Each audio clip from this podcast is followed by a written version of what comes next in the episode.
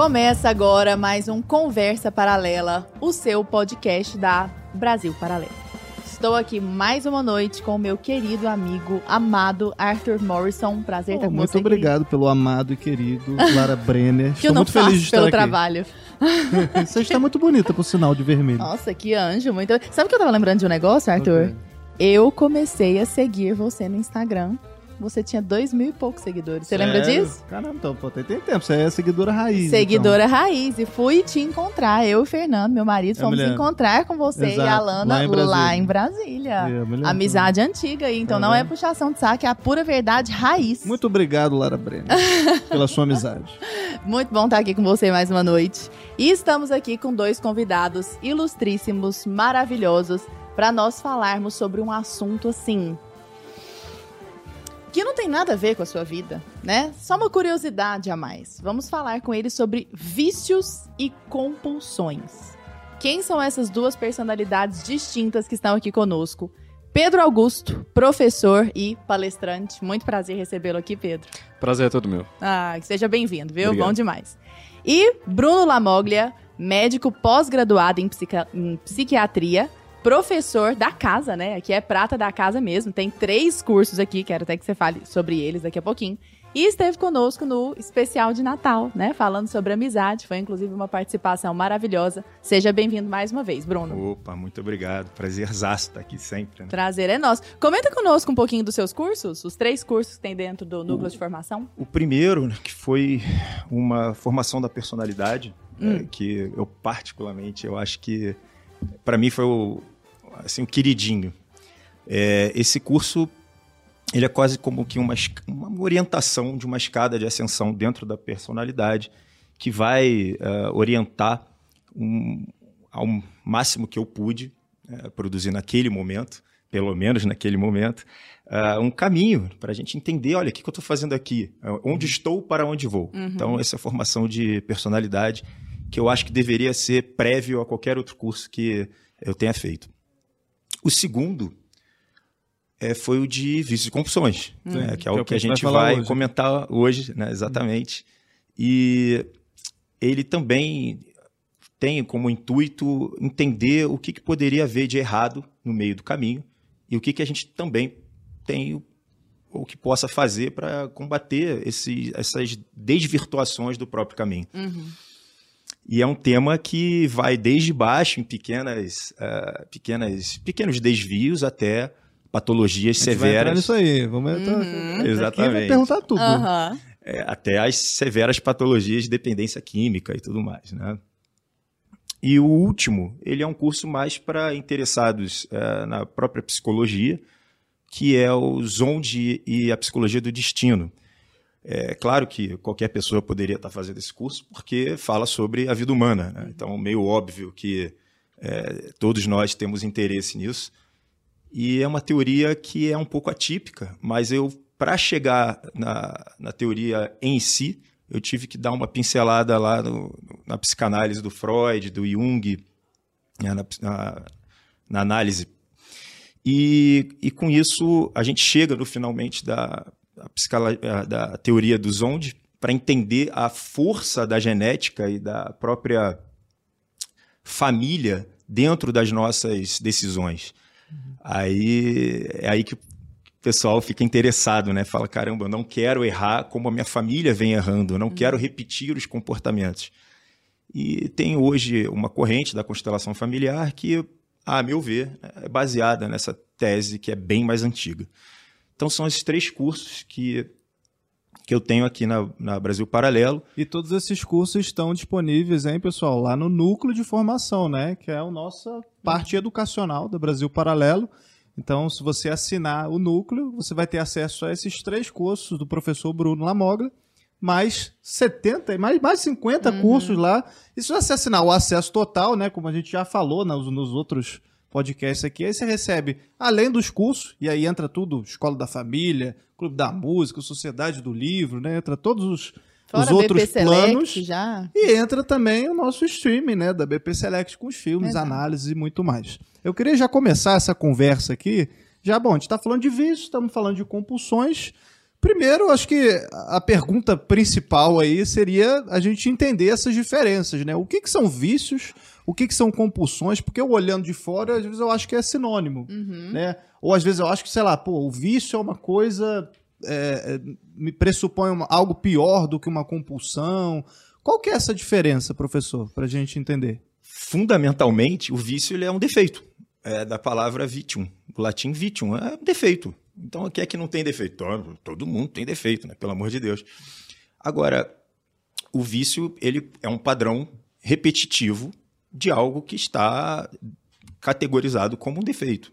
Ora, você pode colocar absolutamente qualquer assunto em vício. Você pode colocar um pensamento que é recorrente na sua mente como um vício mental. Uma emoção que acontece, ah, mexeu na minha água, eu explodo aqui, quebro tudo. É um vício emocional. né? Então, um padrão repetitivo em absolutamente qualquer esfera da vida humana. Ainda que seja um padrão, um padrão repetitivo negativo. Geralmente tem um impacto negativo. né? A gente pode pensar nisso. É, um vício positivo, a gente poderia falar que é um automatismo. É, é uma coisa automática que, que pode levar também à parte negativa. Não necessariamente o automatismo é positivo, ele pode ser dos dois. A gente tem que sempre pensar, olha, se eu estou em um padrão automático, você tem que olhar com mais consciência para isso, porque, enfim, você está se tornando um robô, Um robô. sem consciência. Já a compulsão, ela é relacionada a uma perda de controle. Então, a gente, no- na psiquiatria, ela vai ser classificada, por exemplo, como de fato compulsão só alimentar. De, como patologia só alimentar. Então, a compulsão alimentar seria um descontrole perante a comida. Quantas vezes? Não tem número. Quanto mais vezes por semana você tiver esse padrão compulsivo, mais grave vai ser a tua doença. né? Então, você já está classificado em compulsões alimentares. né? E, e até podendo chegar a um outro patamar de bulimia. E nesse momento, o paciente tem uma. O su- sujeito, não vou chamar nem de paciente, ele vai ter um, um perda de controle. Ele vai simplesmente olhar a comida, comer uma, uma quantidade exagerada, né? e ele, ele vai dizer isso para você: olha, naquele momento eu não tive controle sobre o meu impulso. Né? E você tem os transtornos de impulso, que são vários. Né? Então, por exemplo, tocar fogo nas coisas, Nero, né? É isso, é um, é um impulso né, que foi descontrolado. É, o sexo, as compras. E aí já entra uma parte que não ganha o nome na psiquiatria de compulsão, mas ah, transtorno de controle dos impulsos. Ô Pedro, é, o Bruno falou aí a respeito da, da perda de controle, né? Então, tudo isso vem dessa falta de controle que o indivíduo tem sobre si. Hoje, na, na em termos de auto, auto. Como se chama, gente? Quando a pessoa. Autoajuda, né? Na literatura de autoajuda, ou essas pessoas que falam a respeito de autoajuda, que é algo que caiu, infelizmente, em descrédito, não à toa, né? Porque, embora seja algo fundamental, muita gente se vale de discursos muito superficiais a respeito disso, mas muito importante, sem dúvida, né? Porque precede aí o autoconhecimento. Mas fala-se muito a respeito de autocontrole, que é necessário para que nós não caiamos num cenário como este escrito pelo Bruno. O que, que você tem a dizer a respeito de autocontrole? Isso começa na infância, a gente consegue adquirir. Como é que é esse negócio de autocontrole? Pra mim, o problema todo do autocontrole é que ele pressupõe você saber o que é bem ou mal. Porque você falar em autocontrole, assim como uma coisa genérica, certo? Mas você autocontrola para quê, controla o quê e em qual sentido. Então, quando você diz assim que caiu em discreto, me parece que boa parte dessas técnicas, tanto do mundo de coach como do mundo de autoajuda, elas funcionam até certo ponto, porque a certa- até certo ponto elas tocam a verdade. O problema é como elas só tocam a superfície da verdade, elas só funcionam superficialmente até certo ponto. Então existe uma coisa muito mais profunda, quer dizer, ah, o homem ele é um mistério per si. Aliás, a personalidade humana ela é misteriosa, porque a gente não tem como saber nem as causas da personalidade, nem os impactos que a personalidade vai causar no rumo da história. Ou seja, é impossível a qualquer inteligência humana, aliás, a qualquer inteligência criada, perceber o conjunto de causas que levaram. E aí a gente entra nas questões familiares, genéticas, ambientais, etc, etc. Né, Você ter o conjunto de causas que desembocaram numa personalidade e o conjunto de consequências que a ação dessa personalidade vai ter ao longo da história. até a consumação dos tempos. Então, a pessoa humana é misteriosa. Se você não parte desse princípio da profundidade do mistério, o autocontrole é assim, é uma brincadeira. palavra vazia. É uma né? palavra vazia que você, né, você tá brincando com ela. Ah, quando vocês falaram aí da questão de vício, né, eu acho que vai acontecer muito ao longo daqui nós falarmos da mesma coisa em aspectos distintos, né? Sem dúvida. Aliás, é o que mais acontece em comunicação. Exatamente. Então você tem né? o, o vício no sentido nós somos viciados é, em dois níveis, né? Nós somos viciados no sentido nós somos brinquedos quebrados. Uhum. Eu, eu vim do direito. né? Aqui antes a gente tava, e aí, apresento como? Essa é uma grande dificuldade, né? Porque eu vim do direito e hoje não tenho nada a ver com direito. Mas uma das poucas coisas que eu aprendi na universidade, a- além de faltar a aula, né, foi... Eu formei em direito também. Foi, você fez isso? Sim, me formei na... Éramos jovens, né? Éramos jovens. Éramos jovens e Não, tolos, Mas hoje né? eu trabalho com português aconteceu. jurídico, pelo menos eu me mantive. Ainda con- continuou, É, né? Bom, enfim, e aí? Mas é uma das poucas coisas que eu aprendi em direito do consumidor foi a questão do vício redibitório. Que é aquele vício que é inacessível a uma análise do homem médio. Você pega o produto e você não tem como saber que aquilo está viciado. Meio como certos namoros, né? Isso acontece bastante. Então tem esse lance de você ser um brinquedo quebrado e tem o lance da adicção propriamente. Né? E nesse sentido, todo indivíduo ele é viciado no mal. Esse é o ponto. Né? Você não, quando falamos aqui em autocontrole, mas autocontrole por quê? Todo indivíduo ele é viciado no mal. né? A, a primeira, a- o primeiro movimento de bem que o indivíduo tem para a sua personalidade é perceber que é ruim. Esse é o ponto. Ninguém é bom se achando bom. E só é bom quem não tentou ser bom de verdade. Assim, o cara que se acha bom é porque ele não tentou ser bom. Se ele tentar ser bom de verdade, ele vai perceber que é mal. Então, me parece que o princípio básico do crescimento da personalidade é perceber o vício interno da natureza humana. e Inerente, desejo- inescapável. inerente, inescapável e o desejo de mal que todos nós temos. Nós temos um desejo do mal. Sem isso, o coach perde o sentido. Tipo, não vamos tirar de você o seu melhor porque você é maravilhoso. Não, a gente vai descascar o negócio para ver se encontra algo de bom por aí, porque você não é tão bom assim. Acho que a, a coisa partindo disso ela é muito mais real, muito mais, muito mais humana, inclusive. Né? Eu vejo até em, em certas criações de pais, os pais terem dificuldade de educar as crianças porque não percebem que elas são más, por exemplo. Como diria meu querido Ou não Ariano. não isso, assume. né? Meu querido Ariano dizia assim, menino não é bom, menino é inocente, é diferente. Uhum. Ou seja, ele não tem ideia do que o mal dele causa, Uhum. né? mas isso não o torna bom. Vira tipo um estereótipo, né? É igual, é igual quando tu vê um velhinho, sei lá, na rua, alguma coisa, ah, é um velhinho bonzinho. E às vezes quando você ouve algumas histórias, o cara, Uhum. tipo, fez e aconteceu na vida. Ah, mas, pô, ele parece ser tão bonzinho. É porque os caras mal também ficam velhos, pô. Mas é, é ele parece bom porque por contingências físicas ele é impedido de dar vazão ao mal. Esse é o ponto. Então, todo velhinho tem um ar de fragilidade porque ele não consegue dar vazão ao mal. Se aquela mesma pessoa fosse desnudada da velhice e colocada ali nos píncaros já da sua forma física, ele faria a mesma coisa. Então, é, eu acho que o, o princípio básico do negócio, do autocontrole, certo, mas a gente tem que perceber o seguinte, nós temos que ser contingenciados porque nós somos maus. Né? Então, a, é como se é como se a gente fosse um, imagina um, estoura aqui um bueiro, alguma coisa, um cano de água, e você tem aquela torrente gigantesca.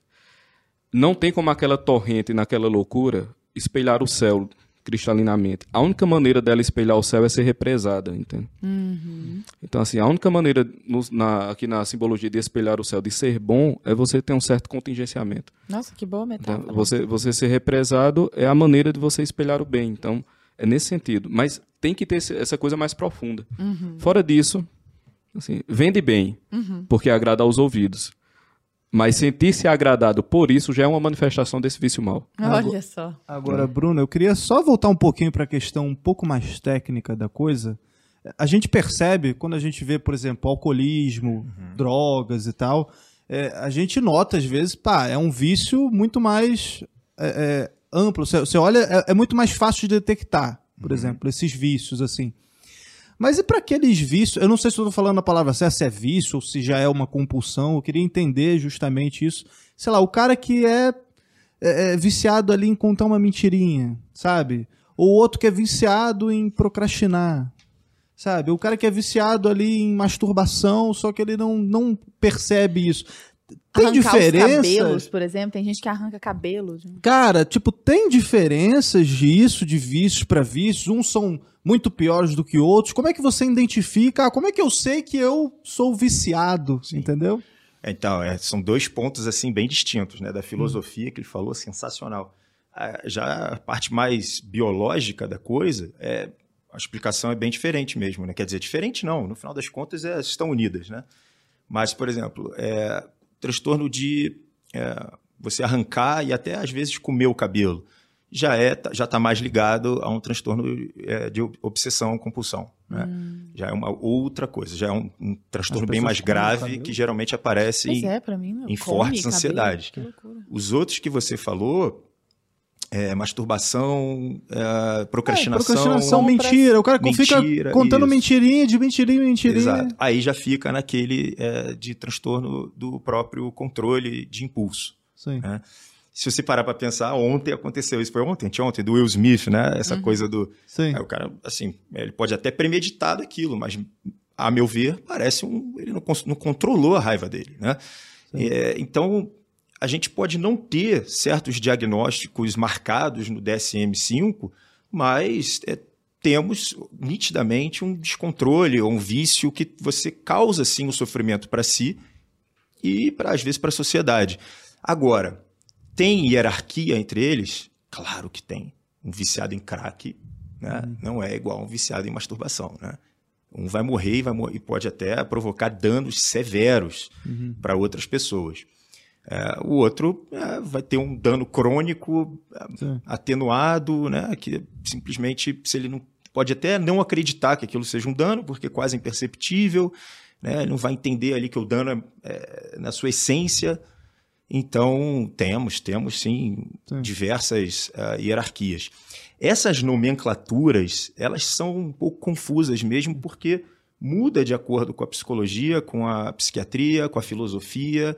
Né? Mas você tem graus, então, assim. tem, você pode fazer assim uma hierarquia, com certeza, pela, até mesmo pela, é, pela lesão que está acontecendo, se é uma dependência química direta, é, ou até mesmo assim, uma mentirinha, ela não vai gerar essa, também essa, esse mesmo problema, mas você pode colocar a vida de uma pessoa em risco, você pode ser assassinado, né? É, por uma mentira. Então, assim, seria um dano maior do que o Exato. próprio crack. Mas a gente faz sim uma hierarquia que, calma, também dá para né? Não, é- não é tudo a mesma coisa. Agora, é, em termos biológicos, assim, me Uhum. parece que há alguma flutuação, assim, o negócio é meio lábil. A gente tem umas percepções de uns vícios. Eu até queria entender, assim, se, se a origem do vício, biologicamente, é neuronal, é psicológica, é química, é hormonal, ou pode ser tudo isso e ao mesmo tempo. Ah, sou viciado em sexo, por exemplo. Sei lá, tem uns, tem uns artistas, uns caras assim que ficam, ah, sou viciado em sexo, não consigo ficar sem transar. Sei lá, pô, é o quê? É químico isso? Ou é o cara que. Ou ele entrou numa Essa- compulsão. É, essa resposta é de extrema dificuldade. Você Aham. fala, não, os psicólogos vão falar, não, é mais psicológico. O- a parte da filosofia vai puxar, não, olha, isso aqui é um, é um erro estrutural da alma humana.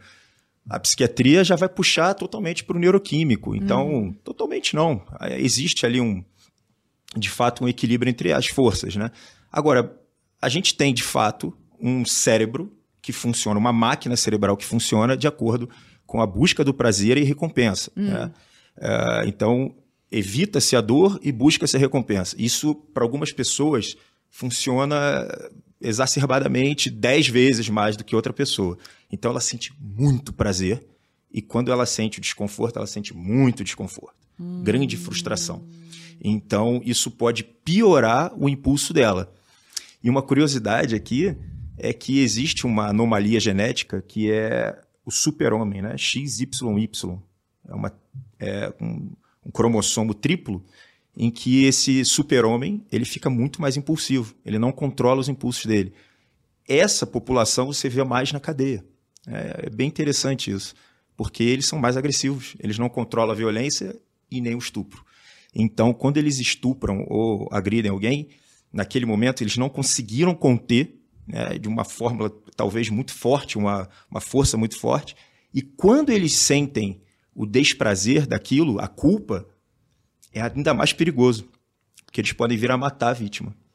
principalmente com questão de estupro. Acabou o prazer no orgasmo, eles vão sentir o desprazer, a dor, o sofrimento, a frustração, eles podem matar a vítima. Você tem uma porcentagem, assim? Não tenho, de cabeça é, não. dá pra saber, né? É, de- Também de não sei se, cabeça, não. se daria pra calcular, mas talvez, né? Essa, essa pesquisa foi bem interessante, antiga, já tem mais de 30 anos. Que loucura. E isso isso tudo é muito interessante. E você tem é, essa parte cerebral que também está responsável. Agora, dentro desses é, artistas, ah, não consigo controlar isso, aquilo, você também tem que pensar em outras, outras causas. Por exemplo, a bipolaridade, que você está aumentando bastante a libido daquele paciente. Né? Ele aumenta e fica descontrolado.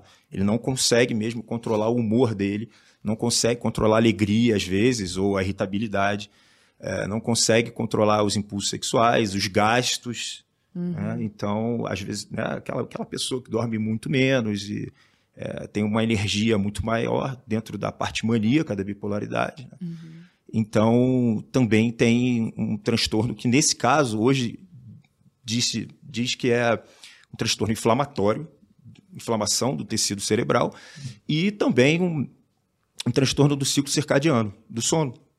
E hoje está começando a ver que aquele humor ele é um pouquinho diferente do que a gente pensava, né? Não é só a serotonina, noradrenalina e dopamina. Tem algumas coisas a mais aqui no- nos marcadores inflamatórios, né?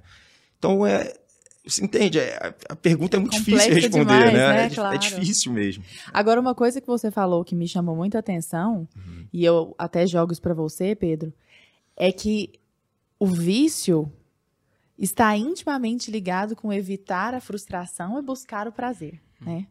E nós vivemos uma geração, eu não sei se isso é mal de todas as gerações, porque a gente sempre acha que a geração passada era de alguma forma melhor, né? Claro, A gente claro, olha claro. no retrovisor e fala, pô, naquela época. Mas eu tenho essa sensação, né? Só, só parênteses Ninguém aqui. lembra que a primeira geração foi Adão, né? Exatamente, exatamente. Não é bem. que- Esse, esse tempo pra trás. Aí eu fico imaginando só a geração futura olhando, ah, porque no meu tempo era muito melhor. E o tempo de hoje é tipo dancinho do TikTok, Aham. assim. Aí o que, que, que vai será ser que lá tá na por vir, né? Exato. Mas enfim, a gente. Acho que hoje é muito nítido pra nós, talvez porque nós estejamos imersos nessa geração, então a gente vê com muita clareza, é, como existe essa busca por prazer fácil. De todos os lugares, tecnologia, você usa aquilo pra dar uma escapada ali e mergulha naquele Instagram durante um tempo, sabe? Que é uma coisa que porque eu tô olhando aqui agora, mais álcool, informação, é, pornografia, nós já prometemos tantas vezes um podcast aqui sobre rolar. isso. Faremos, rolar. nós vamos fazer. Então parece que evitar a frustração tem se tornado algo muito fácil e buscar o prazer também muito fácil. Queria que você comentasse um pouquinho conosco, Pedro, a respeito de como a nossa geração lida com sofrimento, Pronto. sabe? Excelente. Aí eh, eu acredito que vai ser interessante retomar aqui a pergunta que você Sim, fez, de claro. onde vem cada coisa. Né? Uhum. É, um problema que nós temos, inclusive geracional, é a abordagem, é, como eu direi, muito fechada do homem e das coisas em geral. né? Nada é unifatorial. Tudo é multifatorial. E o problema é que o homem é um microcosmos. De tal modo que se tem uma coisa na estrutura inteira da realidade que não pode ser olhada de uma perspectiva só, é a coisa que é um microcosmo em si, por definição. Né? Porque ela vai ter vários lados. Então, essa coisa assim da, como ele falou, né, da filosofia a, como um defeito estruturante da alma. A questão é que corpo e alma não são coisas acidentalmente unidas. Né? A alma é a forma do corpo. Então, assim, é uma única substância, um composto corpo e alma. De tal modo que é o seguinte, a, os defeitos, os vícios estruturantes, né, as coisas más que estruturam a alma humana decaída, elas manifestam-se fisicamente. De tal maneira que os defeitos físicos, eles afetam a vida da alma e a estrutura má da alma, ela tem consequências materiais. Então, ah, você pega, beleza, isso não significa dizer que os eventos bioquímicos do cérebro eles não possam ser considerados. Pelo contrário, eles devem ser considerados porque eles não são a causa, mas eles são a manifestação. Tal qual a perna não é a causa do caminhar, mas é a manifestação física da possibilidade de caminhar.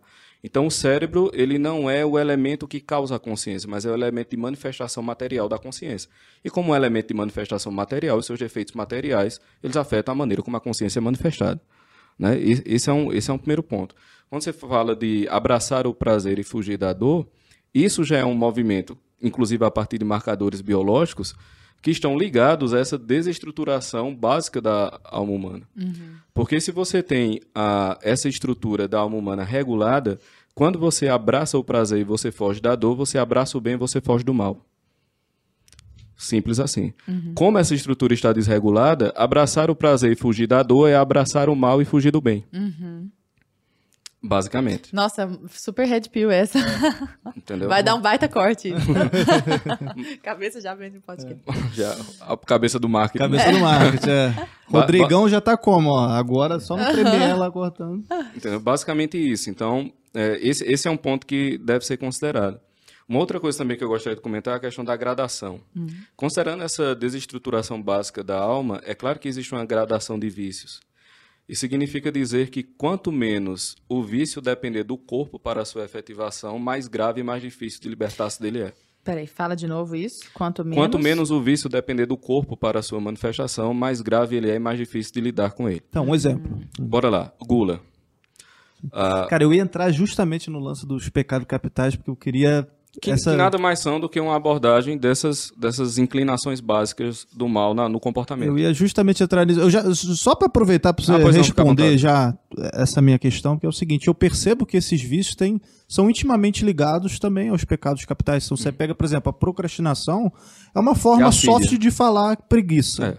É, entendeu? Tipo, você pega o, o cara que tem compulsão alimentar, uma forma de gula ali também. Ah, viciado em sexo e viciado em compras, então uma lux- luxúria ali. Eu queria entender como é que você enxerga isso, já que você está falando dessa questão moral, transcendente, então como é que você Então, enxerga isso? Então bora lá, vamos, você falou aí da gula, né? Todo vício, ele pode levar à destruição completa. Embora ele esteja numa gradação menor, foi o que ele falou ali. Beleza, a mentirinha não é a mesma coisa do cara tá lá no crack. Mas se você é, diz uma mentirinha que alguém morre, obviamente você né, alcançou um ponto bem considerável aí de dano. Então, todo vício ele pode levar à degradação completa. Ponto. Não tem o que se discutir. Mas, nessa escala dos vícios, você livrar-se da gula é muito mais difícil, é muito mais fácil do que você livrar-se da vaidade, por exemplo. Tomemos o caso da mentira. Por que é tão prazeroso você mentir? Exatamente porque na questão da recompensa, inclusive a partir, obviamente, qualquer recompensa, mesmo do ponto de vista espiritual, ela manifesta fisicamente, porque a gente é um composto corpo e alma. Então, aquela descargazinha química no cérebro que dá pelo prazer da manipulação.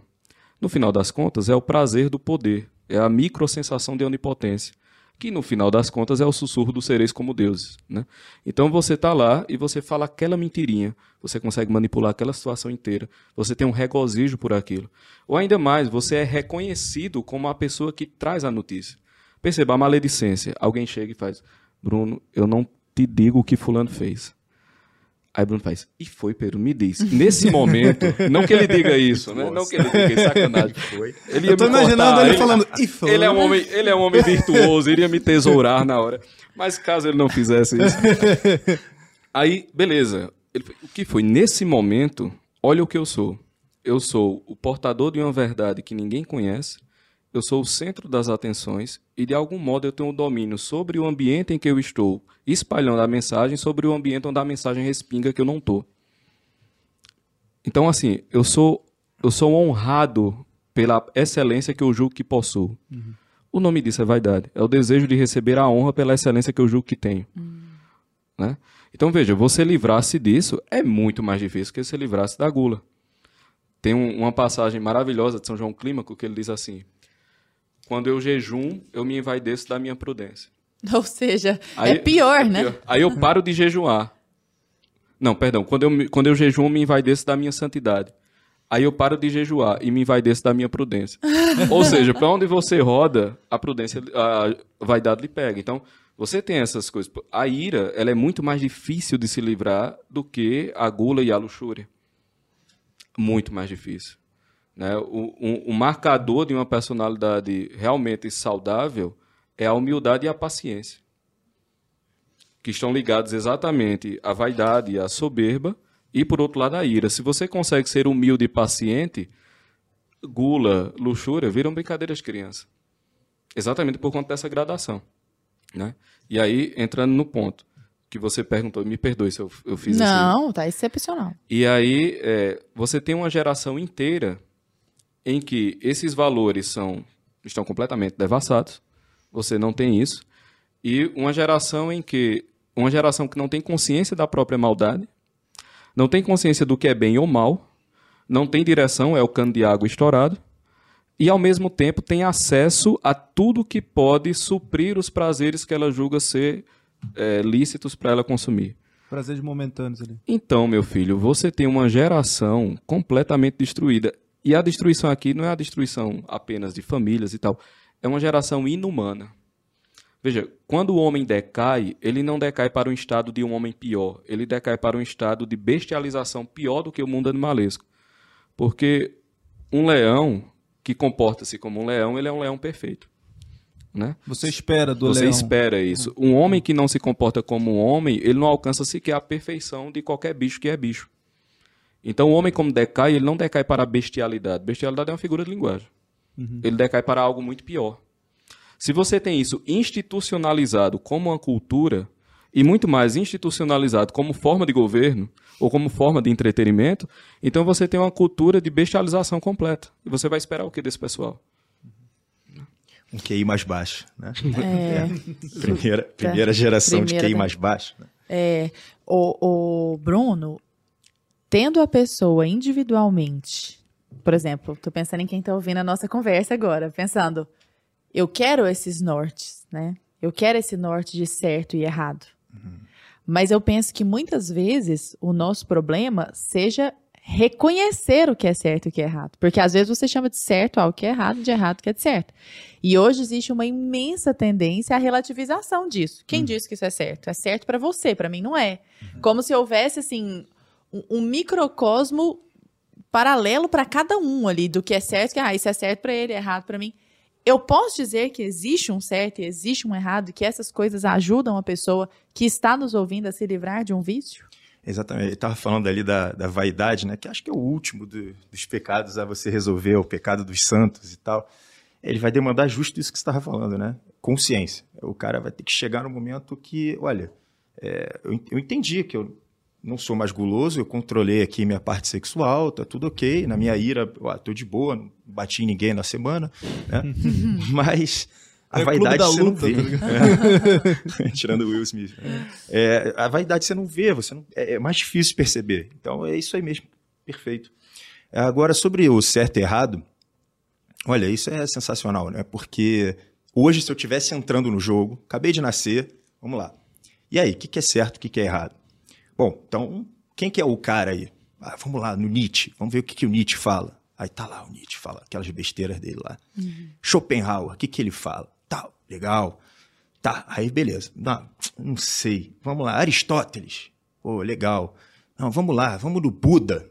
Vamos né, no Zaratustra, Hermes Trismegisto. Eu sei lá, eu vou, eu vou fazer ah, uma limpa até entender que existe uma hierarquia entre né, todos esses essas pessoas. E vai vir um que vai poder dizer exatamente, com toda a propriedade, fazendo tudo o que fez, né, dizendo ó, o que é certo, o que é errado. Você fala, é, então tem, não tem? Tem um manual. É, então tem um manual. Então hoje a gente pode até, olha, essa pesquisa aqui mostra isso e aquilo, vem o, o cientificismo para tentar substituir a figura de um Deus, né? E às vezes parece bem convincente, é- essa que é real. Olha, tem aqui uma pesquisa do médico, tal, não sei o que, não sei o que. É o Deus do novo mundo, né? É o Deus do novo Da modernidade, do progressismo. E aí tem todo um porquê disso, a gente já sabe, né? Do, é, do antropocentrismo, aquela coisa toda. E tá aí, ele acabou de falar. Olha aí, o que, que aconteceu com a geração? O que, que aconteceu com a geração que se afastou desse papo?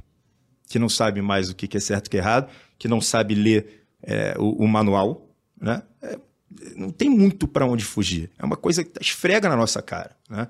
Não é mais um achismo, não é mais uma teoria é, da conspiração. né? Olha, vocês querem ah, o conservadorismo que vai trazer todo mundo para um, uma figura quadrada e retrógrada. Passou dessa fase. Você olha e fala, é, não, não é o que tá, não é o que a gente está vendo. Você já está vendo as consequências. Você tá vendo as de- consequências você na acabou de cara, citar, explodiu. acho que um, um exemplo das crianças com QI menor do que Uhum. os pais, da primeira acho que geração, Sim. não é? Você pode falar um pouco disso? Assim, eu, eu vi meio por alto por conta de ah, viciado em telas e aquela coisa toda de tipo, você deixa a criança largada lá e ela só fica obtendo aquele, Olha, aquela informação passivamente ali. ninguém sabe exatamente o que, que aconteceu. A gente pode sim para esse, esse lado de que tem uns estímulos luminosos muito mais altos, que hoje a vida é mais fácil, que não há frustração, mas a gente não sabe, pode ser uma coisa da alimentação. É real essa, a gente realmente não sabe. Pode ser, sei lá, alguma coisa no ambiente que a gente não, não viu, não está sabendo. Flua na água, pô. Sei lá, alguma coisa que acontece que ainda existe toda um, uma curiosidade sobre o assunto. Mas que de fato parece com um comportamento que foi 100% alterado dos nossos é, pais para cá, em menos de 40, 50 anos, 50 anos no máximo, 40, 50 anos, né? Foram tantas alterações tecnológicas, digitais, que você de fato é estranho. Você não vê criança brincando na rua. Isso é estranho. Né? Uhum. Né? Então é uma coisa que. Opa, calma aí. Isso é muito louco, porque assim, pô, eu tenho quase 30 anos, tô com 29 agora. Não é muito tempo, cara. Olhando pra a humanidade assim, Mudou é, muito é rápido, nada. Né? Eu brincava na rua, minha rua era fechada, pô, eu, meu irmão, os coleguinhas lá da rua, sempre inventou jogo pra caramba na rua, andava de, de bicicleta, jogava bola, né? Depois veio o videogame, claro, mas a gente só jogava videogame, por exemplo, no dia que, sei lá, chovia, Aí minha casa era meio que o point, assim, da galera. E a galera lá, tipo, ah, vamos jogar um videogame. Ou é depois, no final, de todo mundo ter brincado na rua o dia inteiro. Aí subia, pô, vamos jogar uma partidinha lá, um negócio assim. É isso. É, as pessoas não se dão conta disso. Eu tenho uma avó viva. Ela nasceu antes da penicilina. Pensa nisso. Nossa. Caramba. É. Incrível, né? Incrível. Não Incrível. tinha penicilina. Minha avó tá viva. Pensa. Uma dor de é. garganta mais forte era um abraço. Bizarro. Entendeu? Né? Agora, Pedro, a pessoa tá ouvindo isso agora tá assim, gente. Então eu preciso dar nome aos bois, né? Uhum. Eu sou viciado em compras. Ou eu sou viciado em masturbação. Ou eu sou, uma, às vezes, viciado em café, assim, hum. né? Pode ser um vício pequeno, tá, aparentemente pequeno, né? Pode. Eu quero sair disso. Sabe? Onde que eu começo a fazer pequenos exercícios no meu dia. Acho que primeiro de tudo, me corrija se eu estiver falando bobeira, é a consciência. Exato. Né? É a nomeação. A nomeação. E isso é algo que eu trabalho muito com o pessoal em linguagem. falo, para de chamar de tristeza o que é ansiedade. Para de chamar de, de, sei lá, abandono o que é vaidade, sabe? Então, para de dar nome errado Exato. aos bois, por exemplo, né? Tem um, um exemplo, assim, que se tornou clássico para a bolha, né? Porque tudo é bolha, né? se tornou clássico para a bolha, que é o seguinte. Para qual bolha? Para nossa? Pra, não, para a minha bolha. Ah, para sua bolha. É. é. De uma aluna que eu tive, que chegou na, na semana, eu fiz, e aí, fulaninha, leu lá o, o, negócio que a gente tinha combinado e tal. Ela fez, ah, Pedro, eu tava tão cansada, não, não consegui ler. Está certo, estava cansada, né? Qual o problema? Quando você diz que está cansado, veja, o que é que alguém cansado precisa? Descansar. Uhum. E não só precisa. Uma pessoa que está cansada merece o descanso. Uhum, sim, não é verdade? Então, se você nomeia aquela sua atitude de cansaço, o que você está fazendo é, é uma manipulação psicológica para aliviar a sua própria responsabilidade e colocar o seu descanso como algo que não foi tão correto, mas foi merecido. Fiz, olha, pare de chamar de cansaço e diga que você sentiu preguiça de fazer.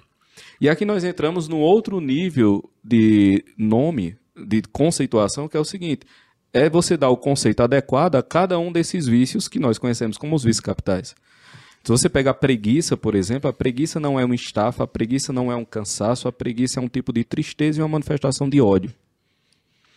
Então, a preguiça, primeiro, ela manifesta-se como uma tristeza, porque você percebe a excelência, mas você percebe o que é necessário para chegar à excelência e aquilo lhe causa um enfado aquilo lhe causa uma tristeza. É a tristeza mediante a visão do trabalho necessário para alcançar a excelência que você deseja. Isso também vem com uma chama de ódio, porque é o seguinte: quando você vê a excelência e você vê o caminho, você começa a odiar o bem. Porque simplesmente você não vai fazer o trajeto para alcançá-lo e você começa a odiá-lo. Uhum. É como a questão da inveja também.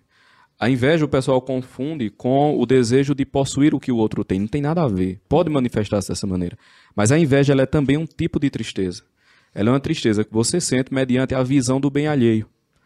Então, é, quem aqui deu? Eu nunca invejei. Cara, você já recebeu uma notícia muito boa do outro e aquilo não lhe causou uma alegria? Sei lá, lhe causou, hum, uma coisa boa, fulano. Isso foi um movimento de inveja. É um movimento de tristeza. Só que olha o mecanismo psicológico do negócio. E aí, Bruno pode explicar melhor do que eu. Você tá lá, você tem a, a inveja, né? Beleza. A inveja me caiu aqui na alma, o gosto de sabão na boca. Me- mediante a visão do bem do outro. O que é que eu vou fazer? Se aquela visão me causa uma tristeza, eu vou ter que diminuir a importância daquilo para diminuir a tristeza que eu sinto. Então, quais são os movimentos do invejoso, como São Tomás de Aquino diz? Um dos movimentos da inveja é você diminuir o bem do outro.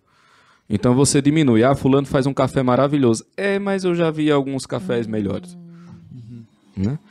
Ou você diminui o bem, ou você diminui o portador do bem. Mas, rapaz, fulano tá tão bem, também, com a herança que recebeu. Esse mais também é, terrível. Nada né? de bom vem depois do Mas mais. né? também, né? Nada de bom vem depois do mais. Você, você vai é, diminuir, por exemplo, a fama do fulano. Quando você não tem como diminuí-lo propriamente, quando você não tem como diminuir o bem, você vai bus- buscar coisas laterais ali para diminuir a ação que ele causou. E no fim, você vai para o ódio homicida. Que é quando a visão do bem do outro lhe causa uma tristeza tão grande que a existência do outro torna a vida para você insuportável. E então você parte para o ódio homicida e a pessoa mata por inveja. Claro, eu estou dando aqui um apanhado bem geral, daria para falar muito mais. Só que quando você coloca os vícios nessa profundidade, é como a gula, por exemplo. O problema da gula é porque nós desejamos felicidade e a gente tenta buscar felicidade no prato, mas só acha comida. Esse é o problema inteiro da gula. Você tenta encontrar felicidade, mas você só acha álcool. né? Então, se a felicidade ela é um bem de natureza espiritual, isso significa dizer que nenhum bem material vai ser capaz de supri-la. O que significa dizer que você vai precisar consumi-lo cada vez mais. Entende? Então, assim, quando você coloca as coisas nesse nível, você vê que, pô, é, é melhor eu me controlar aqui, porque senão o abismo atrai abismo. Você olha pro abismo, ele olha, vocês namoram, daqui a pouco você tá lá, né, dormindo de conchinha com o abismo. Então você tem que se ligar nisso. O que me parece que é necessário é você colocar novamente no cenário cultural os níveis de ação e de dano do vício a partir dessa perspectiva mais profunda da alma humana. Porque é, aquilo que é, você está falando, né, da ciência moderna e tal. Beleza, ciência moderna é uma maravilha. O problema é o seguinte: como você disse, vamos pegar só a natureza. A natureza não pode ser causa de si mesma. Quer dizer que a causa da natureza é natural? Não faz o menor sentido. A causa da natureza é a natureza? Quer dizer, a causa do surgimento do tempo foi um evento temporal? Como é que é isso? Quer dizer que o tempo, o tempo ele, ele existia para existir? Não faz o menor sentido. Então, a causa da existência das coisas não pode ter fundamento natural. A natureza só tem um fundamento sobrenatural por definição, porque ela não é causada por si mesma. Esse tipo de coisa tem que entrar novamente no, no imaginário, entendeu? Porque senão a gente fica patinando. E é aquela coisa, se você tenta combater o mal a partir do próprio mal, são dois vetores que se combinam. É você tentar expulsar o Beuzebu pela força do demônio, entendeu? São dois vetores, vai se combinando. Você tem que ir para o ponto diametralmente oposto. E aí onde entra a questão do manual. Né? O homem perfeito, quer dizer, o máximo da consciência humana, existe na personalidade em que a consciência do homem era igual à onisciência de Deus. Então, em Nosso Senhor Jesus Cristo, uma consciência humana foi portadora da onisciência inteira. Então, o Cristo é o máximo de liberdade e, portanto, o máximo de virtude. Sim. Isso tem que voltar. É, é muito simples, entendeu? Tem, que ter vontade de imitar esse homem. né? Exatamente. Só, só a liberdade na imitação do verbo encarnado. Uhum. Toda outra liberdade é uma manifestação, do, é uma, uma forma de prisão. Uhum. Simples assim. Agora, ô Bruno, eu tô imaginando a pessoa que está assim, voltando para casa dentro do carro, tá ali levando os filhos, ela tá pensando, meu Deus, eu estou tão longe disso. E há um tempo, eu vi um curso de um, eu vi, na verdade, vi uma palestra de um psiquiatra também, doutor Saulo Barbosa. Aliás, Saulo, beijo. E ele, ele tem um curso bem bacana que parte de uma premissa muito interessante, que são as chamadas ilhas de estabilidade. Então, é mais ou menos assim, a pessoa tomando consciência disso, pensando, tá, o cara tá me mandando sair do não sei do que é bem e o que é mal e imitar Jesus Cristo, assim, parece muito que o- longe, o né? hiato é muito grande, né? Até me é, lembrei de de um poema do Fer- Fernando Pessoa que sempre me intrigou muito. Ele fala assim, ó, somos dois abismos, um poço fitando o céu. E é isso, né? Está no, no, no poço fitando o céu, pensando, caraca, dois abismos, assim, os dois quase que infinitos, né? Na verdade, enfim, infinitos. E, e eu tô aqui pensando, como que uma pessoa hoje, Bruno, pode criar algumas ilhas de estabilidade, se é que isso é possível, para que ela consiga desenvolver um pouco as virtudes para ir contrariamente a esses vícios. Então, por exemplo, a pessoa se percebe, cara, eu vou, vou dar nome aos bois.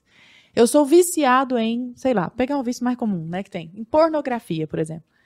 Viciado em pornografia, o que eu posso fazer? Será que se eu começar a me exercitar fisicamente todos os dias, tiver uma rotina, tiver um momento de leitura, será que se eu orar, fizer um jejum, ou uma pessoa que esteja nos ouvindo, vou pressupor que seja todo mundo cristão, né? Às vezes a pessoa é ateia, por exemplo. O que, que ela pode fazer no dia a dia dela, tendo consciência desses vícios? Você que atende tanto no consultório, né? É. Deve falar muito sobre isso. Olha, é, quando a gente fala sobre qualquer transtorno psiquiátrico, a primeira coisa que eu acho interessante é que você tem que entender que eles já em algum momento da vida humana, eles tiveram um propósito de aumentar a sobrevivência.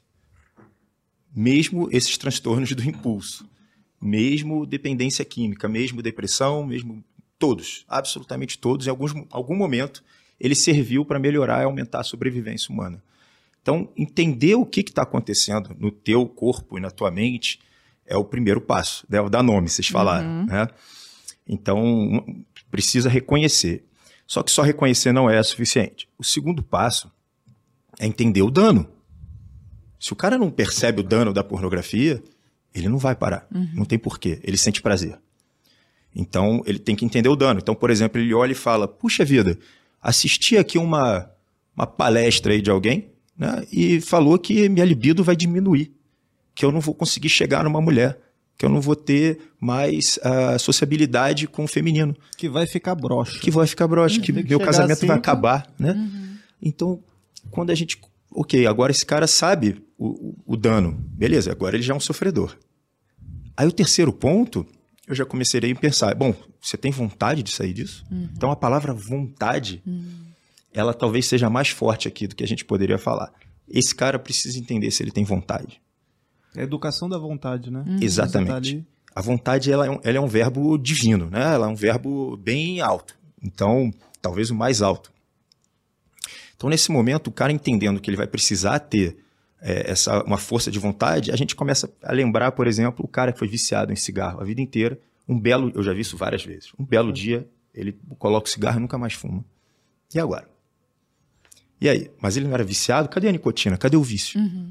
Foi uma, uma decisão que ele fez na vida que mudou a vida dele. É, mudou completamente a vida dele. Agora não é mais um fumante. Então, é, são várias coisas que a gente deve fazer, não é nem pode, deve fazer. Por quê? Quando você está diante de um transtorno psiquiátrico, aí eu já não estou mais falando de viciozinho bobo, estou falando de coisa hardcore mesmo, né? faixa preta de sofrimento, não dá mais para só pensar, só assistir uma aula. Você vai ter que fazer tudo que está no caminho. E olha, quando você pega lá, por exemplo, os 12 passos do Alcoólicos Anônimos, esses caras são bons. Esses caras são muito bons. Esses caras são feras.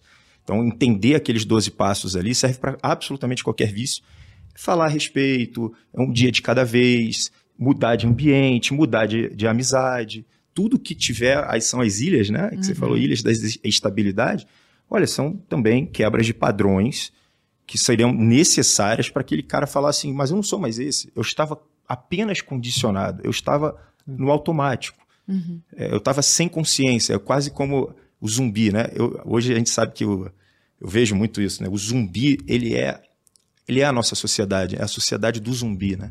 A gente está num nível de estar morto, buscando avidamente, sem controle, é, o- o, cadáver humano correndo atrás do vivo, né? Uma loucura. Então, quando a gente perde eh, esse fundamento de controle sobre si mesmo, é, é nesse momento que a gente vai precisar usar absolutamente todas as armas, inclusive medicação, muitas vezes. né? Porque, as- como ele falou, é, é- é a coisa de como está tudo atrelado, está tudo muito ligado. eh, existem esses danos que primeiro são psicológicos, primeiro são eh, até filosóficos, para depois manifestar no corpo. Então, mas tá- já manifestou no corpo, fisicamente, alterou a estrutura neuronal. Então, às vezes, você tem que ir lá intervir com a medicação, muito embora, eh, se alguém estiver buscando eh, esse tipo de tratamento, não existe nenhuma medicação. Ah, tem duas ali que são mais específicas para isso, mas não são é, tão eficazes assim, né? Você comentou, Bruno, é porque eu me lembrei de uma situação que eu queria é, compartilhar aqui. Você falou de, dessa questão de largar também os vícios. Ah, o cara, um belo dia, ele decide que ele vai parar de fumar. Às vezes por alguma influência externa, alguma coisa ali que ele percebeu, ele falou, cara, é, é, se eu continuar nisso aqui, vai, vai ser ruim, vai Sim. dar merda aqui. Eu me lembrei de uma história do próprio Ícaro de Carvalho, inclusive um abraço, Ícaro, queremos de você aqui no, no podcast que ele comenta, né? Porque ele fumava, antes ele bebia e tal, né? Com mais regularidade. E ele fumava com regularidade e ele comentou que o Mateu, filho mais velho dele, uma, é, via né, essa situação e tal. Posso não estar tá contando da maneira perfeita como, como ele descreveu, porque eu lembro que ele escreveu isso aí num story. E aí ele comenta que o Mateu viu ele fumando. E uma vez ele viu o filho dele, né? É o filho mais velho, mas ainda uma criança e tal pegando, acho que alguma coisa para fingir que estava fumando também, como se fosse um cigarro, sabe? Pegou um graveto, um negócio, começou a fingir, ah, pai, olha aqui, pai, não sei o quê. E ele, a partir daquele dia, ele falou, cara, eu nunca mais botei um cigarro na boca. Porque ele viu que, falou, cara, isso aqui, os nossos filhos são espelhos da gente, né? Uhum. E aí é uma coisa que. É, mas aí eu tenho outra história pra contar. Aí, pô, e aí eu jogo pra você. Porque é exatamente. É bem parecida, que é com o Ítalo. Eita, Então, é, eita, Lele. É, ele tá lembrando da história do Ícaro, né? Sim, sim. Ícaro casado com Ana. Mas não tem nada a ver com... Ítalo mas... casado com Sâmia. Sim, é porque sim. o povo fica casando cruzado. Porque isso. Ítalo parece com Ícaro, né? Isso, que eu tô falando do Doc, do Ítalo. Ele fuma que, charuto. Inclusive, a gente quer ele aqui também. Sim, então, queremos, Doc. Esteja aqui aí. conosco. tá em Portugal agora. Mas, é... e aí ele fuma charuto, né? E aí, uma vez, alguém perguntou pra ele, mas como você fuma charuto na frente dos seus sete filhos, tem sete filhos, né? Hoje, não sei, quando esse podcast for ao ar, talvez ele já tenha até mais, né? Porque ele é uma fábrica Mitose, eterna. né? É, exatamente. É, como você fuma charuto na frente dos seus filhos? Você tem medo de influenciar seus filhos? E ele falou, vocês são muito loucos. Quer dizer, foi uma resposta 180 graus ali de ah. diferença. Ah. Vocês são muito loucos, porque eu também fico no celular o tempo inteiro. Meu trabalho é ao celular. A Samia trabalha ao celular. Nós trabalhamos muito com telas. E aqui em casa, zero telas. Então, assim, é, nenhuma tela, né? Zero tela, inclusive, no singular, ah. por incrível que pareça. Então, zero tela aqui em casa.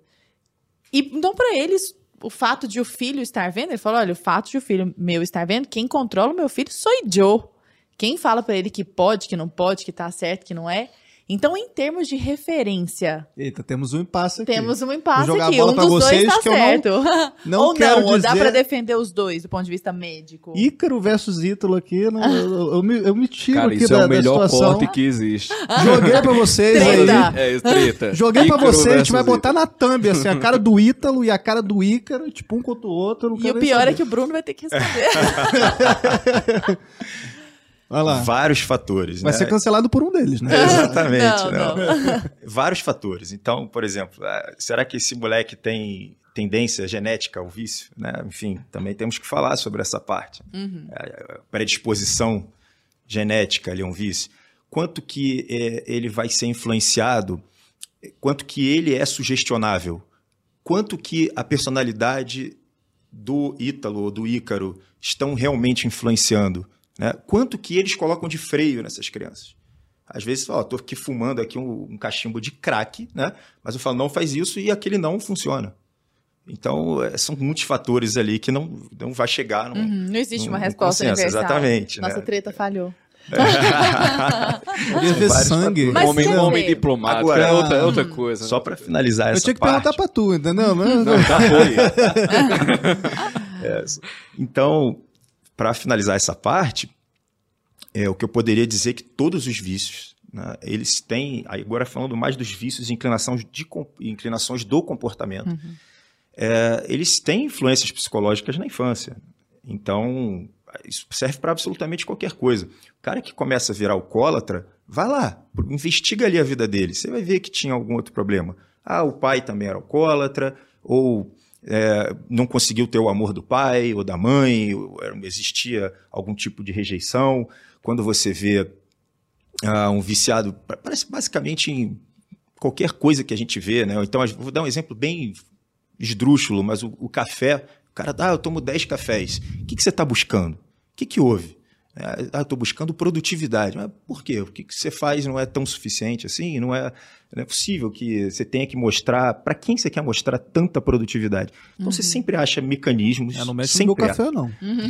Entendeu? É, café é, é engraçado isso, né? É uma questão filosófica, né? Que agora tá todo mundo xingando Ritalina, Venvance, essa coisa Sim. toda, mas todo mundo, a É humanidade workaholic. Agora é sempre tudo- fez uso é, do café, né? é. E é uma, filosoficamente é um, é um- é um debate ético interessante, né? É Você Sim, pode se dopar para produzir, é, entendeu? É. Mas Se isso evoluir com a humanidade como um todo, né? Mas de- deixa. Agora, Pedro, tô no meio, me percebo viciado em alguma coisa e estou no meio que influencia muito esse vício. Por exemplo, a indústria do entretenimento influencia inúmeros vícios, né? Não tenho a menor dúvida disso.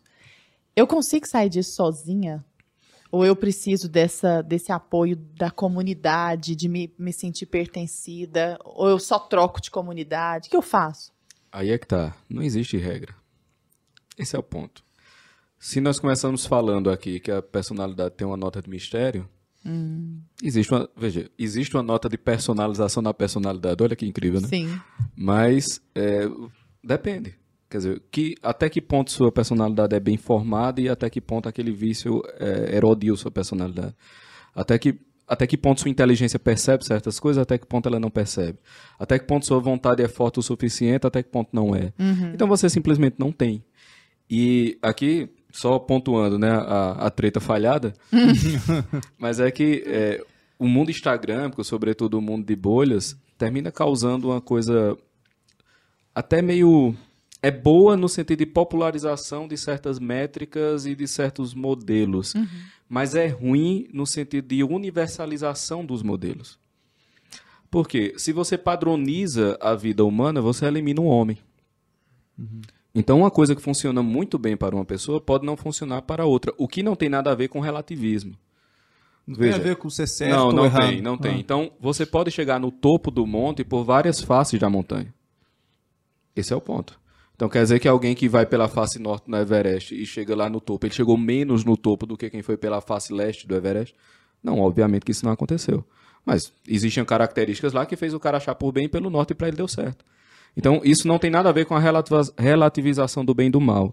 Mas tem a ver com a consciência, é que tá, do seu lugar no mundo de quem é você no mundo, das suas capacidades, enfim, da sua vocação, do seu dever de Estado.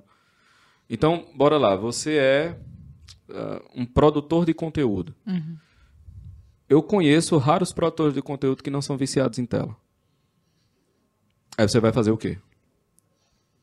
Você é viciado em comida, você vai fazer, virar um faquir, você não vai comer? Você vai fazer como?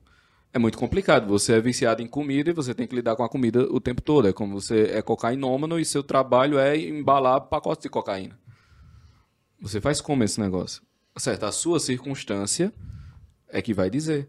Então, ah, eu vou abandonar tudo, destruir o resto da minha vida para consertar esse vício. Aí, meu filho, vai ficar muito complicado. Entendeu? Não vai rolar. E no caso da comida, eu acho que o que é pior é que você precisa comer. Porque se desse pra romper definitivamente, como o Bruno falou, deixa o cigarro e nunca mais pega.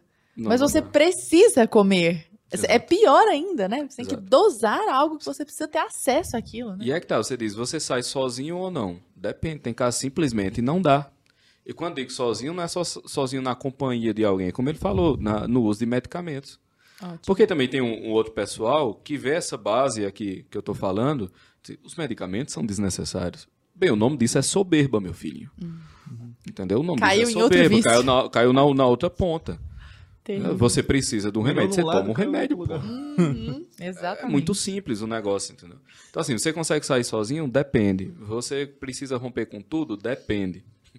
Idealmente, é bom que durante o momento em que você esteja mais fragilizado, você não tenha contato com o elemento que lhe fragiliza. Idealmente é isso.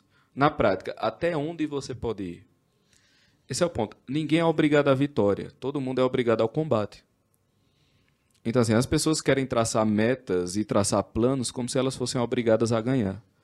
Ninguém é obrigado a ganhar, porra. Todo mundo é obrigado a combater. É o que a expressão bíblica diz, né? Você monta os carros e os cavaleiros, a vitória vem de Deus. Então você é obrigado ao combate. E aí você faz o máximo que você pode. E aí você tem a coragem de não saber o futuro e deixar as coisas acontecerem. Eu queria aproveitar só o ensejo para fazer uma pergunta a respeito de camada da personalidade. Você quer perguntar outra- alguma outra É, coisa? eu ia pra camada Você da já ia. personalidade. Você está muito. Alinhado, mesma alinhado. Quer falar fazer em sua vício, pergunta primeiro? lá- Então faça a sua pergunta seus primeiro. dois mil seguidores. Faça não, a não, sua não, pergunta faça, primeiro. faça, faça. Não, não, só quero dizer É que estamos lá. afinados. Não, é, é- era com relação a justamente essa questão das camadas da personalidade, né? Porque cê- vocês estavam comentando a respeito de sair do vício, né? Eu queria entender se para vocês é, a camada, por exemplo, da personalidade interfere também, ela é determinante na hora de você conseguir sair desse vício, sei lá, o cara que é um camada 4, né? E até para para ele sair da própria camada 4, ele, ele necessita de ajuda, né? Ele não consegue sozinho transpor a- as camadas assim. É, para um cara que tá, sei lá, numa camada mais acima, ele, ele sai determinado, de determinados vícios de uma maneira mais fácil, não é assim, não tem nada a ver, eu estou inventando moda aqui. Como é que vocês enxergam isso baseado na teoria das camadas, por exemplo? Bom, eu vou responder rápido, porque essa aí eu quero que ele responda. É, É, sim, ele quer- sim, com certeza. Né? Então, cada um vai entrar num outro tipo, provavelmente, de vício, porque vai enfrentar uma outra dificuldade, vai ter uma outra dor, provavelmente vai ter um outro comportamento, vai ter outra visão de mundo. É, então, absolutamente sim, até, até a última. né? A última já, teoricamente, não, não vai ter essa parte. Mas eu queria que ele respondesse. Só quem está aqui meio perdido a respeito de camadas da personalidade, só para É claro, deixar claro, nós temos um Insight BP sobre camadas da personalidade. Vitor Lúcio, muito com- bom. Muito bom, inclusive, excelente. E temos E- um artigo também no nosso portal, Hum, escrito, to, tintim por tintim, todas as camadas da Isso. personalidade. E no curso Formação da Personalidade do Bruno, que eu fiz, eu fiz dois dos três cursos, não fiz o de Zonde, porque, ah, ah, não sei, ainda tô flertando com o curso ali, vendo se eu, se eu consigo, né? Se eu consigo consegue, entender aquilo. consegue. Consigo? Então vou fazer. E ele fala, ele dá uma baita de uma aula sobre camadas da Eu personalidade. aproveito também para fazer o merchan do curso do Marcelo Danukalov, que Hum. também já esteve aqui com a gente, que ele trata as camadas da personalidade na questão da maturidade entre pais e filhos. Está lá no Escola da Família também, um excelente curso. Feito o merchan básico, Pedro, fica à vontade. Então vamos lá. Obviamente não vai dar para explicar aqui e tem todos esses elementos aí disponíveis na BP, né? Mas para ambientar o pessoal, é, imaginemos que a, a personalidade humana ela se desenvolve em alguns níveis, desde o primeiro até o décimo segundo, que é a famosíssima 12 camadas da personalidade. Que você vai desde o bebê, né, em que ah, o, o que é que existe para o bebê? Apenas o corpo dele. Né? Tanto que ele percebe o, o corpo da mãe, aquela fase de fusionamento, né? Isso que é a mesma coisa, né? Ele percebe o corpo da mãe como extensão do próprio corpo dele, né? Aquela coisa toda. A, a criança também, ela percebe, ali na segunda camada, ela percebe o mundo in- inteiramente físico. Então, um menino que, sei lá, ele pega esse, esse café aqui, aí ele chega no carpete, ele pega o café e derrama aqui no carpete. Ele não está sendo mal criado propriamente. É porque o mundo dele, ele só quer ver o que acontece fisicamente com o negócio, ele só quer ver como acontece. Uma vez eu, nós viajamos e eu tive um, eu tinha um priminho uma época que ele começou a se ausentar e todo mundo, "Oxe, cadê fulano, cadê fulano? Aí alguém percebeu, ele estava indo, era um tapete, ele ia fazer xixi no tapete e ficava olhando o tapete, o tapete, né, sugar. assim. Sugar o- Ele- o ele só xixi. tava querendo ver aquilo acontecendo, entendeu? Era, era só isso que ele tava querendo. E aí você chega na famosíssima quarta camada da personalidade, que é a camada onde o que dói não é a experiência do mundo físico, você saber ou não o que acontece. O que dói é você não ser amado, vamos botar assim, é você não ser desejado, você não ser querido. Né? Seria uma camada, obviamente, dos primeiros momentos da vida humana ali, quando você está virando adulto. Você vai subindo as camadas e o que acontece é que cada grau que você ascende nas camadas é um grau de ação no mundo. Então, se você notar, você pega a criança ali, qual é o grau de ação dela? Nada para além do próprio corpo. Quando você pega alguém que está na décima primeira camada, é alguém que tem ação histórica.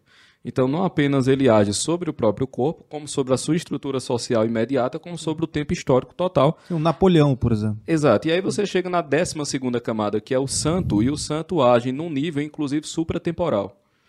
Quer dizer, o santo age a partir, é, sob a espécie da eternidade, né? a luz da eternidade. Então ele já age nesse nível. Beleza. Dito isto, o que é que acontece? A- as 12 camadas da personalidade estão sendo usadas quase como se está sendo usado os quatro temperamentos, que na verdade são como filhos do modo como se usa os signos. Né? Então a pessoa. É interessante isso. A pessoa eu percebi bota lá também. um rótulo, né? Uma coisa meio determinista. Ah, assim. seu quarta camada. São quatro, exato. É. E assim, Xingamento. já. é, E o que acontece? É, o mundo, ele não faz. Hum, fulano está na quarta camada, vou lançar só esses problemas. Isso não acontece. O mundo acontece de uma vez, como uma torrente em cima de você. Aham. Então, todos os problemas humanos acontecem ao mesmo tempo. O que é que vai diferenciar a sua relação com ele? É o seu nível de ação perante ele. Então, é óbvio que, a depender da camada da personalidade em que você estiver, o seu modo de ação perante o que acontece na realidade vai ser diferente. Porque é um nível de ação que você vai ter. É uma maneira de perceber e um nível de ação. Então, o problema da santidade, por exemplo, quando ele bate na quarta camada, gera o que eu estou chamando de catolicismo instagrâmico. Que é o seguinte, o que é o catolicismo instagrâmico? Os dez mandamentos reduziram-se ao sexto. Então, assim, você tem dez mandamentos, mas você observa se a pessoa está com a saia no tornozelo, se a pessoa é aberta à vida e tem um monte de menino, e se a pessoa vai fazer homeschool ou não. É, cosplay de É, católico. você é cosplay de católico. Tem que seguir a cartilha, né? Aham. Hoje em dia você, você virou um movimento que, tipo, ah, eu tenho que ser católico, eu tenho que ter dez filhos, eu tenho que É. fazer tal coisa, eu tenho que. Exato, mas No- é que tá, se fosse um, de- se fosse um desejo brotado, por exemplo, da oitava camada, é muito diferente. Esse mesmo eu tenho Sim, da sim. oitava camada é diferente eu do eu tenho da quarta. Porque o eu tenho da oitava camada, que é a camada da maturidade, é o seu dever de estado perante Deus, Sim, sim. certo? E se você está sendo julgado perante Deus, você está sendo julgado diante de um julgador onisciente que sabe tudo. Portanto, você não precisa convencê-lo de nada. O indivíduo na oitava camada, ele faz tudo o que ele pode e ele não fica inconformado e batendo o pezinho porque ele não conseguiu alcançar tal coisa. Ele apenas pede perdão humildemente pelo não o que ele não conseguiu fazer, porque ele sabe que vai ser julgado perante Deus. É muito diferente de um cara na quarta camada, que ele sente-se humilhado e acha que Deus não gosta dele. sim. Tá entendendo? Briga com Deus. Exatamente. Né? Então, você- é, esse problema do eu tenho que fazer isso, na quarta camada é um eu tenho. sim. E eu acho que o catolicismo instagrâmico é o problema da santidade a partir da quarta camada. Basicamente, assim, eu, eu posso estar absurdamente errado. Claro que eu posso. É só uma impressão, isso que eu estou dizendo. Inclusive, é a primeira vez que eu estou dizendo. É uma impressão apenas. Mas, E se eu eu acho tivesse muito que botar a importante minha falar disso também. pontinha porque- da Aham. unha na aposta, É. eu colocaria essa. Você entendeu? diria isso. Então, é, por isso que para psicólogos e psiquiatras, as 12 camadas é uma mão na roda. O cara chega, você identifica mais ou menos ali onde ele está, você sabe, ah, esse problema ele vai lidar desse jeito. Essa abordagem aqui ele vai lidar desse jeito, ele vai lidar... Porque é, é o, é o arco de ação que ele tem, entendeu? Perante a realidade. Então, é claro que, que faz toda a diferença. Então é mais difícil do que parece, né? Porque um vício na, na quarta, quinta, sexta vai exigir ação diferente. Então dá pra é dar uma tá, resposta. quanto assim, mais você definitiva. estiver elevado, esse é o ponto. Quanto, como diria nosso o maior filósofo da modernidade, o tio Ben, né, de Homem-Aranha, com grandes poderes vem grandes responsabilidades, né? Sim. Quanto mais lá em cima você está no arco das, da personalidade, Uhum. cara, os vícios que baterem ali vão ser muito mais pesados. Uhum. E também se livrar vai ser muito mais pesado, É, né? Sim. vai Então, doer mais É também. aquilo né? que ele falou, da vaidade do santo. Uhum. Cara, a vaidade de um São Francisco, suponhamos, se me fosse apresentado o problema dele, eu enlouqueceria. Eu não teria como lidar com aquele negócio. Entendeu? Se, por exemplo, as tentações de Santo Antão me fossem apresentadas, acabou-se o homem. Eu ia fazer o quê? Uhum. Eu ia cair nelas, assim, abertamente. Você ia tropeçar de cabeça nela. nela? Eu não tinha como fugir daquele negócio. Ô, ô, Bruno, eu sigo você já há muito tempo, né? Eu lembro de quando você era pequenininho, igual o Arthur. Você- eu hoje você tá eu tô tietando todo mundo, né? desbravando, eu tô desbravando as Você matas tá- aqui. Não, eu tô até me sentindo em débito com Hum. acompanhar o Pedro Augusto, porque eu não posso contar essa mesma Lamentável, história. Eu lamentável. estava lá Lamentável, desde que era mata. Clara, Poxa, lamentável. eu perdi a chance. você. Mas uma coisa sobre a qual o Bruno sempre fala, e eu acho assim formidável quando você fala, Bruno, que casa muito com o discurso do Jordan Peterson, do Life Suffering, né? Do qual Ana Paula Henkel, inclusive, beijo Ana, sempre, sempre fala também. E você mostra, assim, por A mais B, né, em situações práticas, que infelizmente por uma questão de tempo não dá pra gente trazer várias vezes, mas você vai contando em várias situações práticas a importância do sofrimento para que nós tenhamos tenacidade para lutar contra os vícios. E eu queria, por favor, que você falasse um pouco disso, sobre por que, que sofrer é bom, digamos assim, né? É, cada Ou sof- saber sofrer. pelo- Claro. É, cada sofrimento vai trazer uma lição. Hum. É, Na verdade, é uma dor, e aí você vai depender de como você vê aquela dor, você vai sofrer de algum, algum modo. É, e o que ele estava falando é excepcional, né? Você- Conforme você for subindo nas camadas, você, você vai sofrer também dores, só que não são mais tão tuas, são dores que vão subindo também de categoria. né? já é uma dor da família, já é uma dor do teu papel social, já é uma dor de falta de sentido, já é uma dor do mundo, já é uma dor espiritual, né? Então, é, a dor ela vai estar presente, não vai ter jeito, né? Eu, eu imagino que até mesmo na última você vai ver as dores absolutamente do mundo, então você, de alguma forma, é, vai ter algum tipo de sofrimento. né? E cada sofrimento desse tem uma, contém uma lição necessária para o estágio superior. E tem, eu não sei se isso- acho que isso é budista, se eu não me engano, que você tem os quatro cavalos, né? Eu adoro falar deles, né? Você tem um cavalo que você, ó, e ele vai, anda fácil, né? Ele evoluiu, ele andou, aquela coisa toda. Tem outro cavalo que você tem que mostrar aqui o- a vareta. Ó, aí ele anda. Você tem outro cavalo que você precisa de fato dar um toquinho, e aí ele anda. E tem um cavalo que só vai andar tal, né? Eu sou esse. Eu tenho certeza absoluta. Até hoje, olha, para eu me mexer, para eu evoluir na vida, só no sarrafo. Fleumáticos, Não né? tem O jeito. Negócio do signo aí. É, não tem jeito. É, Fleumáticos. Tá na cara. na, na- Exatamente. na observação, assim, é muito Qual que é o seu difícil. signo, Bruno? Eu sou ariano. Ai, pô, tinha que ser.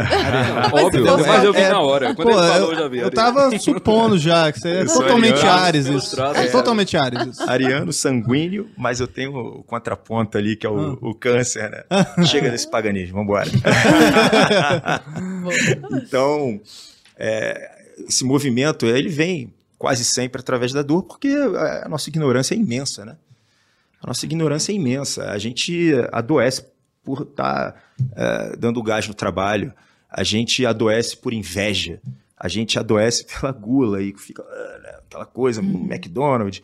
Então, é o tempo inteiro por beste- besteira, às vezes nem tanto por besteira, mas é, a gente está sempre enfrentando algum tipo de dor, Demônio, né? às vezes até da própria sociedade, que a gente não percebeu, que eu acho que a gente está falando, a gente começou a falar isso bem no início, né? Que era ah, o próprio problema da geração. Então, o tipo de dor que você vai sofrer, às vezes você não vai perceber. Né? Como- totalmente envolto daquela névoa, vira uma neurose coletiva. Né? Neurose, para quem não está familiarizado com o termo, é aquela narrativa que a gente cria falsa para poder lidar com um problema anterior e a gente nem sabe que criou ou nem lembra que criou. Então ela fica totalmente falsa e as, as compulsões e os vícios podem ter essa tendência, né? totalmente inconscientes e que te levam ao sofrimento para tentar aliviar um outro sofrimento porque você não teve coragem de olhar para ele. Então, é, quando chega a um ponto de um sofrimento insuportável ou extremamente doloroso, é nesse momento que você procura é, ajuda de alguma forma. Essa é a importância. E, e se o cara olha pro lado e não tem como ser, assim, ele olha pro lado e ele não tem uma referência, sabe? Eu fico, meu receio é o cara ter esse insight.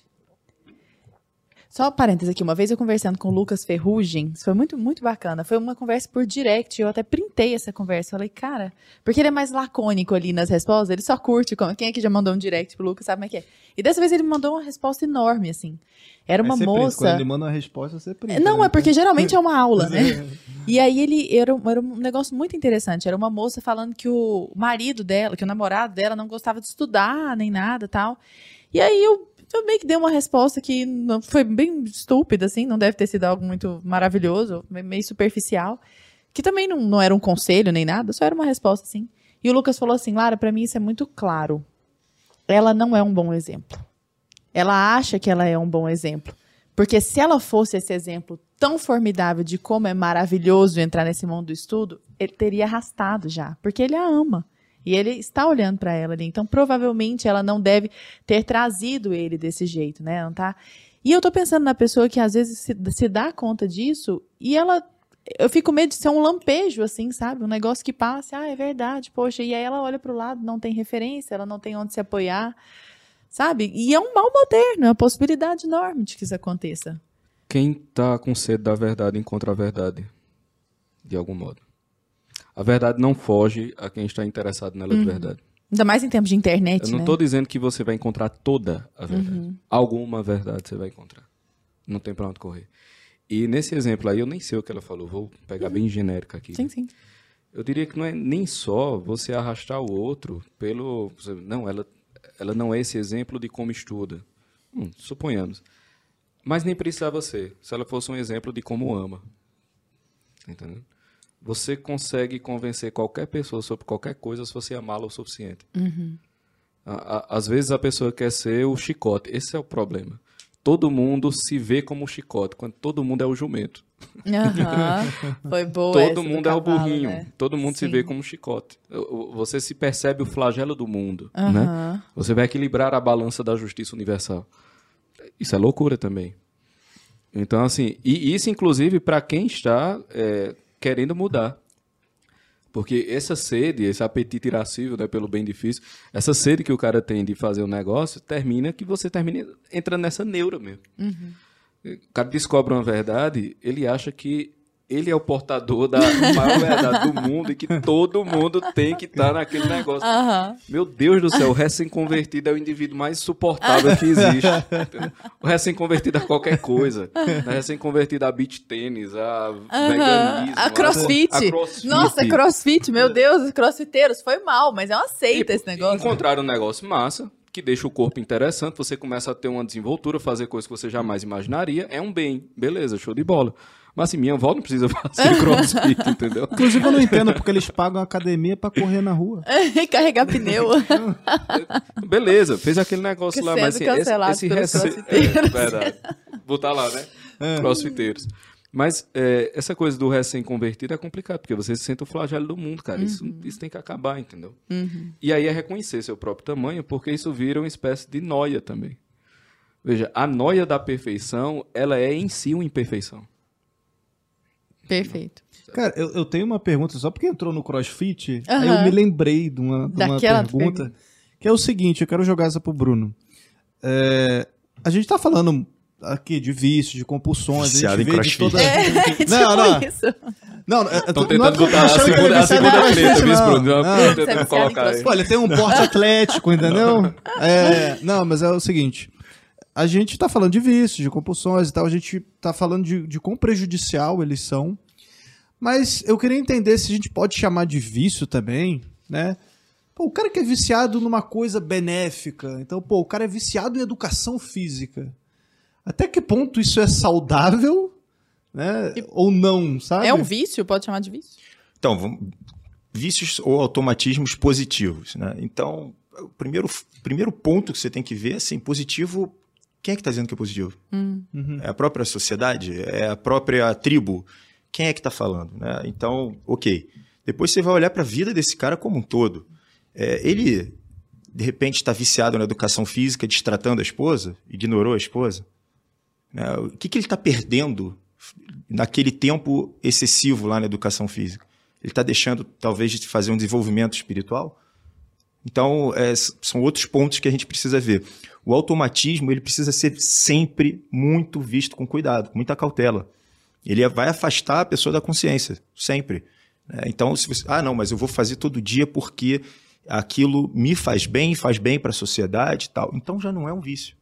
É uma atividade É um hábito. é um hábito saudável, talvez, né?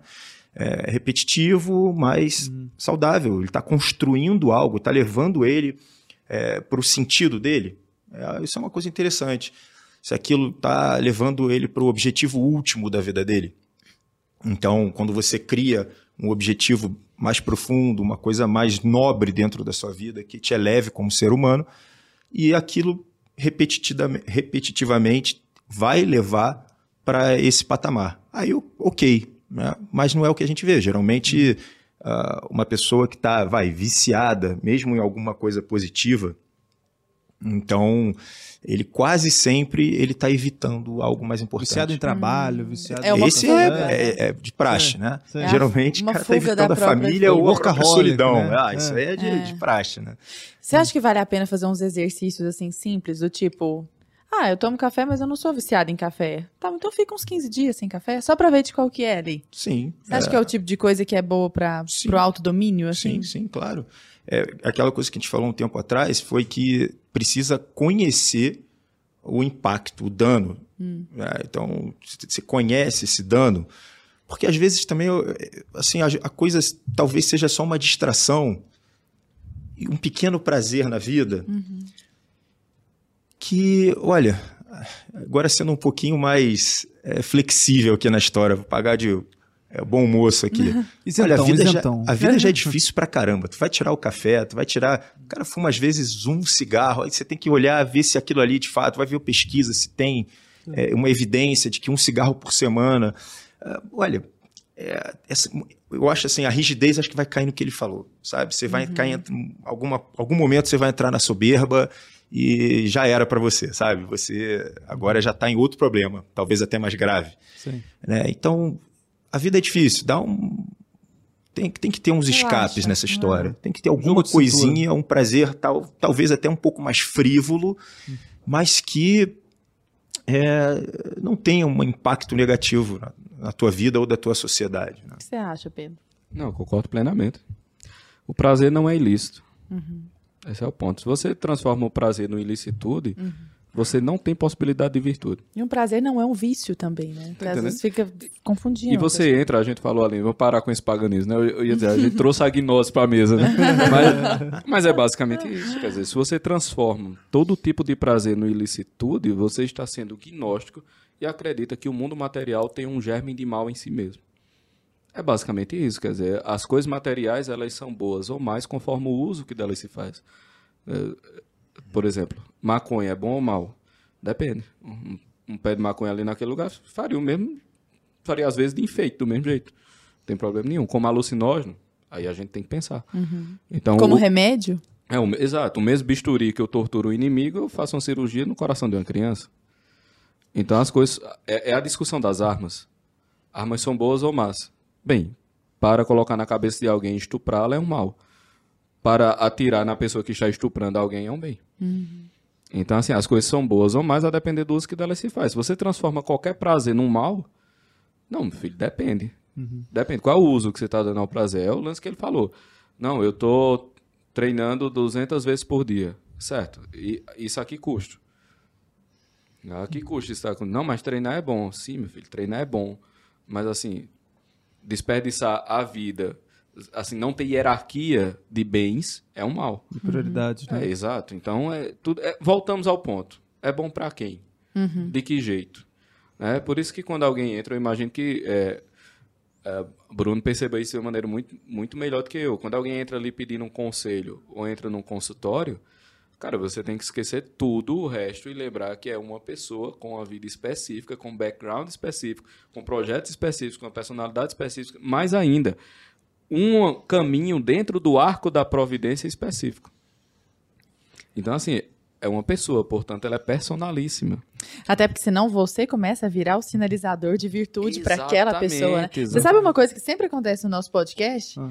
Sempre tem alguém que manda alguma mensagem deste tamanho Ah, já até sei. falando disso aqui. Já até sei. Do Isso. cenário, das bebidas. Porque isso aqui é uma conversa descontraída. É como se fosse assim um papo de, de bar, só que um- numa pegada mais, mais profunda, mais filosófica. Então, tem sempre gente que vem brigar conosco com essa Mas essa é pra você, moralista. Essa é pra acho que você, fica enchendo a cara. mota- É. moralista, sabe? Um Eu, eu só não vou- bebi. É isso que eu ia falar, eu só não bebi que vocês não deixaram.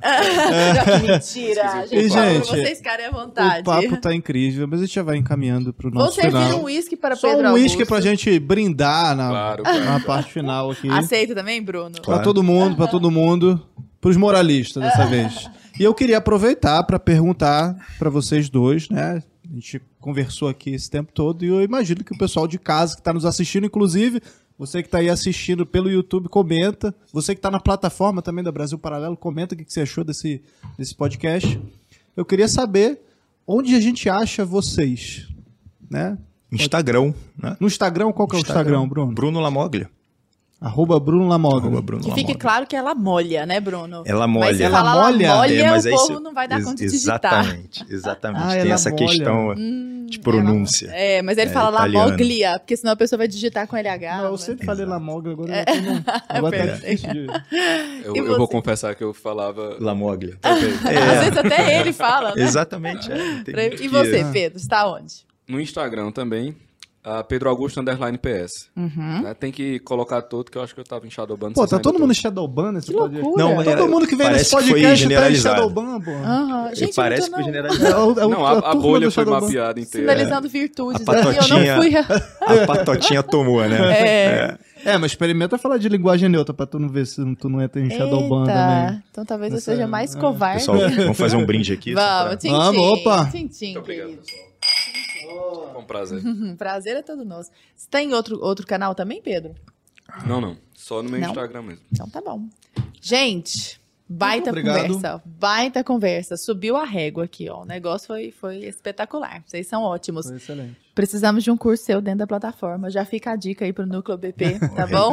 Ser cooptado, ser cooptado. É, e vou assistir o seu dos ondes também. Assiste, é legal. Bem legal. Valeu, viu? Valeu, Muito gente. obrigada.